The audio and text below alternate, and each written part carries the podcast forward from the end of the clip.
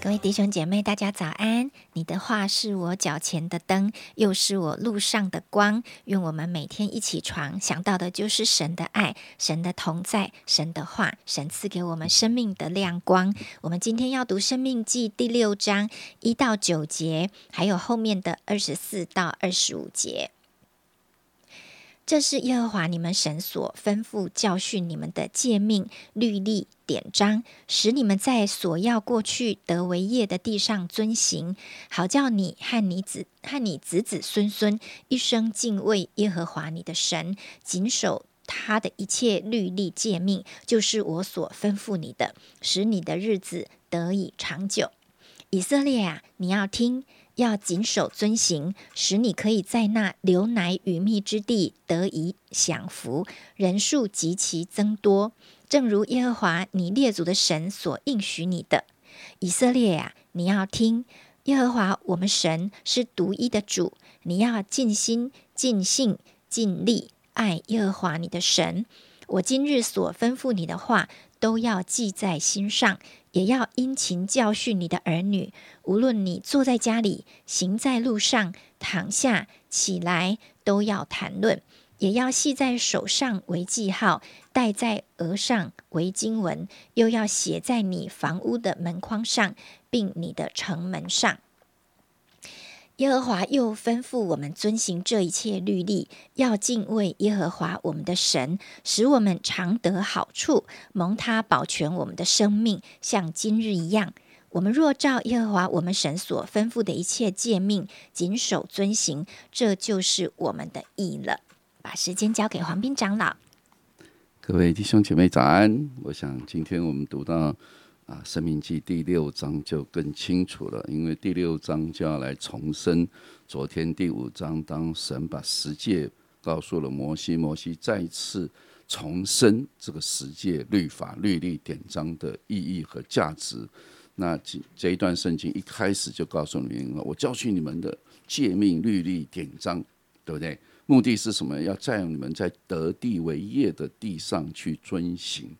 所有的律法的目的其实都是遵行。我我过去解释过，律法、律例、典章，主要就是要做什么和不要做什么。所有犹太的律法就是两件事情：要就是你应该要去做的，不可啊就是不能做的啊。我想这个不就是非黑即白嘛？就是你你要这些是你应该做的，应该做的你必须做，你不能不做。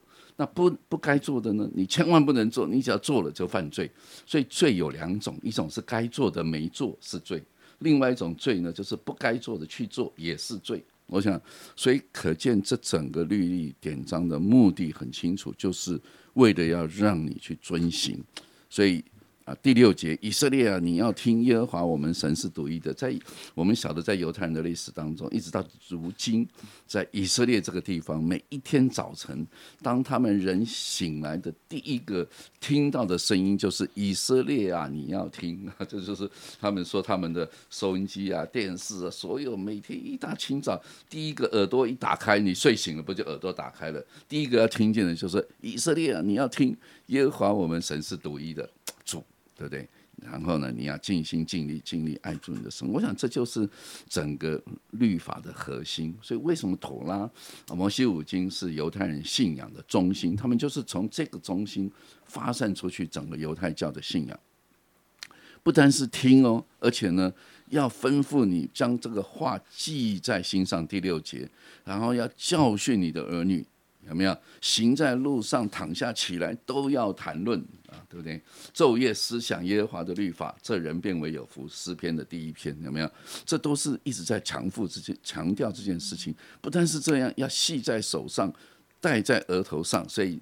这个虔诚的拉比，虔诚的犹太教徒，他们那个帽子上面就有一个经文袋子啊，然后呢，就有一个小方盒，那个盒子里面就是经文啊，所以这上面讲说要戴在什么，要戴在头上，对不对？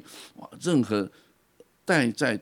额上啊，额头上面有个经文盒，然后呢，门框上也要一个经文盒，城门也要有经文盒。所以，犹太人当出门的时候，他要亲一下这个门上面的那个经文盒里面的经文，表示他很敬畏神。哎，你有没有发现这种教导，很多时候在我们儿童主日学好像也是这样教导弟兄姐妹嘛？哎，你要背背圣经啊！以前我小的时候就说每个礼拜要背圣经，哦，然后要要记，好像是我我不是说这样子教导是错的，这当然是对的啊，因为神也这样教导以色列的百姓，所以我们也这样教导我们的孩子。可是你有发现，当你孩子长大的时候，他还会背吗？他还会背经文吗？他还会去聚会吗？他根本不理你这一套嘛，因为他知道这个是我小的时候，那个时候我还不懂事，妈妈硬把我拉去儿童主日学啊，很好玩，有游戏，有点心吃，然后要背圣经啊，背就背啊，对不对？回家呢，妈妈再考一遍圣经，今天你主日学教了什么？那背出来给我听，背了就有礼物啊，要背。等他长大的时候，到底他知不知道他背什么？到底他有没有能力去遵循？我们就发现父母亲早就放弃了。顶多是拿一个棍子，你不背我就考你啊！你不去聚会我就打你。到最后他再长大的时候，你打不到的时候，他就不聚会了。所以很多基督徒的孩子不都是这样子吗？如果你用律法教他，照理讲他就应该乖乖顺服了，听耶和华的话了吗？并不是如此。所以很多弟兄姐妹的孩子到最后完全放弃了，因为他知道你就是用那一套来要求我。所以你看。到最后啊，第六章的最后的两节还是一样的，告诉百姓：你我把这一切颁布给你们，目的就是让你们遵行、遵行。若照耶和华我们神所吩咐的一切诫命，谨守遵行，这就是我们的义了。所以整个旧约的律法就是告诉你，遵守耶和华律法的人能够成义。好，讲完了，我要告诉你的是。马太福音第二十二章有一个律法师问耶稣：“律法诫命中哪一条最大的？”耶稣立刻回答：“你要尽心尽力爱主你的神。”你看，耶稣完全了解犹太人问这个问题。诫命中第一最大的，其次就是要爱人如己，这就是律法的核心，这就是先知一切道理的总纲。然后耶稣对他说：“律法上所写的这一切，你要去遵行，你要去遵行，就必得永生。”这就是耶稣用律法来回答犹太人：“你能够遵行，你就能得永生。”罗马书保罗就去诠释整个，当然那个律法师一听就知道他遵行不了嘛，对不对？如果他能遵行，他就得永生了。所以保罗在罗马书第三章十九节，我们晓得律法上的话都是对律法以下的人说，好塞住个人。为什么？因为没有一个人能行律法在神面前称义，因为律法本是叫人知罪。所以呢，如今神的义在律法以外显明出来，有律法和先知为证。耶稣这个神的意呢，因信耶稣基督加给一切相信的人，并没有分别。亲爱弟兄姐妹，如果我们今天基督徒你不去读罗马书，你光去读旧约，我会告诉你，你会很辛苦，因为犹太人的辛苦你都会啊尝到那种辛苦。就算你信了耶稣，你也不认识什么叫做救恩，你也不认识圣灵，你也不知道到底这个救恩对你而言的宝贵在哪里。你以为信了耶稣，就只是让我有啊能够去行遵守律法？我我在说，信耶稣是让你承认你遵守不了律法，你唯有借着耶稣基督才有被称义的可能，不是因为信了耶稣你就变个好人了。当然，信了耶稣，因着圣灵让我们成圣，让我们称义，让你渐渐更新，满有基督长成的身量，你能够活出基督啊！我想，我们效法的是基督。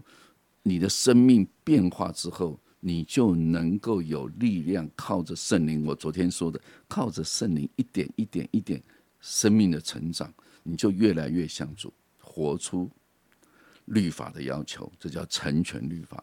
所以恳求我们弟兄姐妹，在这条属天的道路，这条属灵的道路，不要把自己变成一个犹太人，而是一个在耶稣基督里面新造的人。这是我们基督信仰的核心。如果你还是用这种方式去带领你家的孩子，我会告诉你，到最后你的孩子会离你越来越远。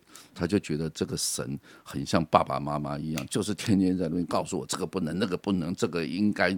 你不还好把整理你房间？我们的母亲节不是演了一出戏吗？你把你房间整理好再跟我讲话。这就是他就是没有能力嘛。那那他能够整理好，那那是了，感谢赞美主。他心有余力不足嘛？那你能不能帮他整理？对不对？你都帮他整理到有一天心中惭愧，妈妈，我真对不起你，我应该做，那我我都没做的时候，哎，他就被你的爱感动嘛。我想这不就是一个爱的路，还是律法的路？律法路，你下次再继续打吧，你用棍子打，然后最后把他绑起来，最后把他用电击好了。我的意思是说，他如果能够做得到，不需要如此。他愿意，可是心里固然愿意，他真的很软弱，他的软弱需要你用爱来包容他。那那这样子，他永远就遵守不到。不，爱的力量是超过律法的力量，你要相信。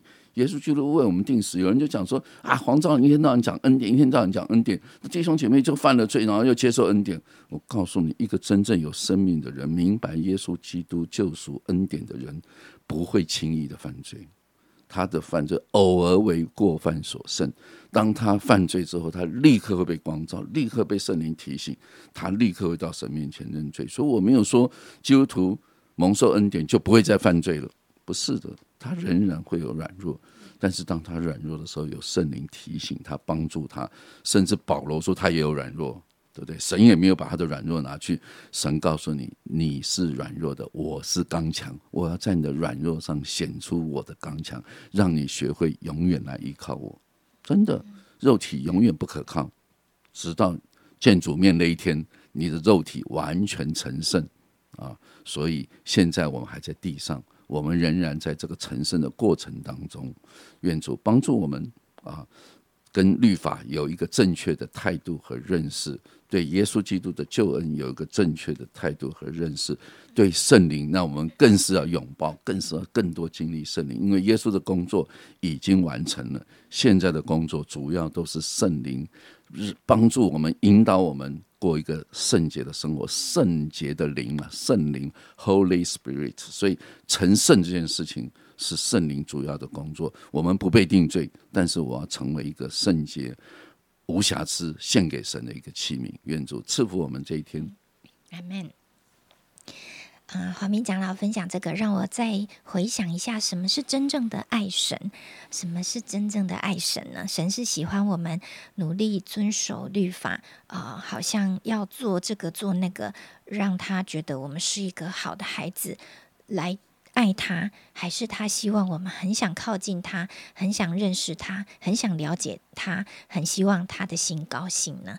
在你的生活里，你最爱谁？你都用什么方法来表达你对他的爱跟关心啊？我想，我们基督徒生活天天都会经历到神的爱，让我们超越行为，超越要求，超越律法跟表现。我们真的把我们的心贴近这位哦。爱我们的神，因为他也是这样亲近我们啊，认识我们啊，想要把最好的给我们。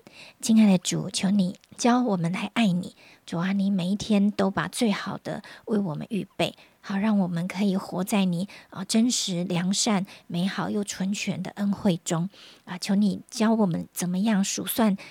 所有你在我们生命中的恩典，好叫真实的爱，就从我们的感恩跟我们的啊赞美，跟我们对你的敬拜中来回应出来。愿你教我们一天的生活都活在对你的爱跟你的话语的敬畏的当中。祷告奉耶稣基督的名，阿门。